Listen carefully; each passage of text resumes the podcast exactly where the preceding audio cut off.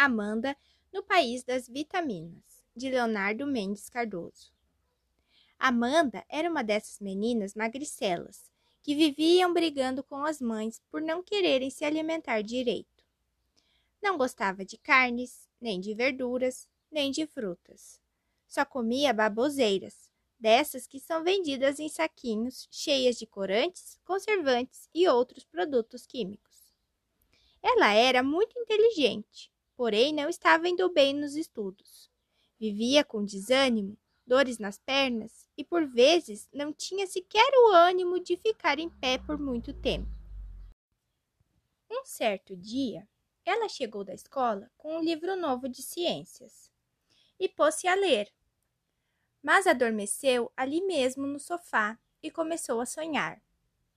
No sonho, ela foi até a geladeira procurar um lanche quando de repente escorregou e caiu dentro da gaveta de frutas e verduras. Parecia que ela estava caindo num poço sem fundo, e à medida que ia descendo, via passar diante de si frutas e verduras de todos os tipos. Ela gritou bastante até que caiu sobre uma enorme folhagem verde. Ai! Quem ousa desmanchar assim a minha cabeleira?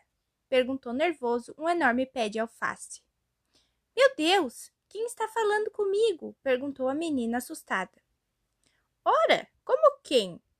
Você cai sobre a minha cabeça, bagunça todo o meu penteado e ainda me ignora? Falou, ainda mais zangado, o repolhudo vegetal. Mas as alfaces não falam, disse espantada. Bem, vocês humanos é que não têm o hábito de nos escutar. No entanto, Falamos com vocês o tempo todo, disse a verdura, bem mais calma. Nesse instante, passa correndo um limão, gritando sem parar. Que horas são? Estou atrasado. Todos devem estar à minha espera. Amanda já não entendia mais nada. Primeiro, havia caído dentro de um poço na geladeira. Fora parar sobre as folhas de um vaidoso e falante pé de alface. E agora um apressado limão quase a atropela e nem lhe dá explicações. Parecia mais uma daquelas alucinações do tipo Alice no País das Maravilhas. A pobre criança já nem tinha mais certeza se estava mesmo sonhando ou se estava acordada. Olha, seu uh, pé de alface, como eu faço para voltar lá para cima? Eu quero ir embora, disse quase chorando. Não precisa chorar, menininha. Voltar é fácil. Basta apenas que dê um pulo bem alto e forte. Pronto, você chegará num instante, exclamou a vaidosa planta.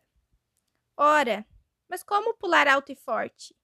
A criaturinha vivia desanimada, sem forças, às vezes nem sequer conseguia parar em pé por muito tempo. É, seu pé de alface, assim não vai ter jeito mesmo. O senhor não vê como estou fraquinha? Disse ela desanimada. Mas isso foi escolha sua. Você nunca quis se alimentar direito, só vive comendo besteiradas. É nisso que dá, respondeu-lhe o alface. É verdade, mas e agora o que eu faço? Por favor, me ajude, suplicou. Novamente, passou o limãozinho correndo e gritando, como sempre, achando-se atrasado. Mas atrasado para quê? Aonde você vai com tanta pressa? Me espera! Amanda saiu correndo também. É, a pobrezinha estava mesmo fraca. Nem bem correu por alguns metros e já estava toda suada e com um cansaço terrível. Ora, ora, mas não é a Amanda? Aquela menina que me detesta? Perguntou uma vistosa beterraba. Olha, dona beterraba, eu já estou me convencendo da importância de todos os bons alimentos, mas por favor, me ajude a voltar lá para cima suplicou a menina. Amanda, só há um jeito de voltar.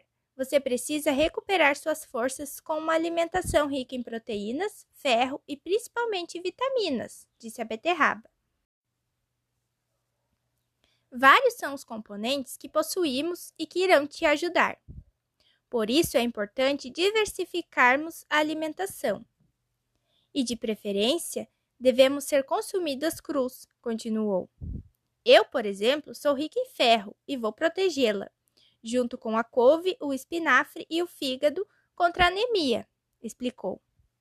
Aquele limãozinho que você perseguia é rico em vitamina C, que irá ajudá-la a vencer essa indisposição, dores nas pernas e fraqueza, falou com ares de sábia a dona Beterraba.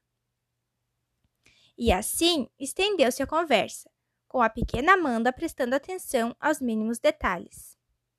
Amanda já ia saindo quando, de repente, o afobado limãozinho trombou-se com ela e ambos rolaram no chão. Puxa, até que enfim acho que poderemos nos falar. Afinal, para que tanta pressa? perguntou curiosa. Ora, como para quê? Para ajudá-la, é claro, exclamou a fruta. Todo esse tempo corri para reunir um pouco de cada um de nós para alimentá-la e com isso recuperar-lhe as forças para que você possa voltar lá para cima, disse com carinho. E assim foi feito. Amanda comeu cada pedacinho de verdura e legume e bebeu cada gole de suco de fruta, como se nada mais gostoso existisse. Não precisou muito tempo para que ela se fortalecesse. Despediu-se de todos os novos amigos e, num salto só, pôs-se a caminho de seu lar.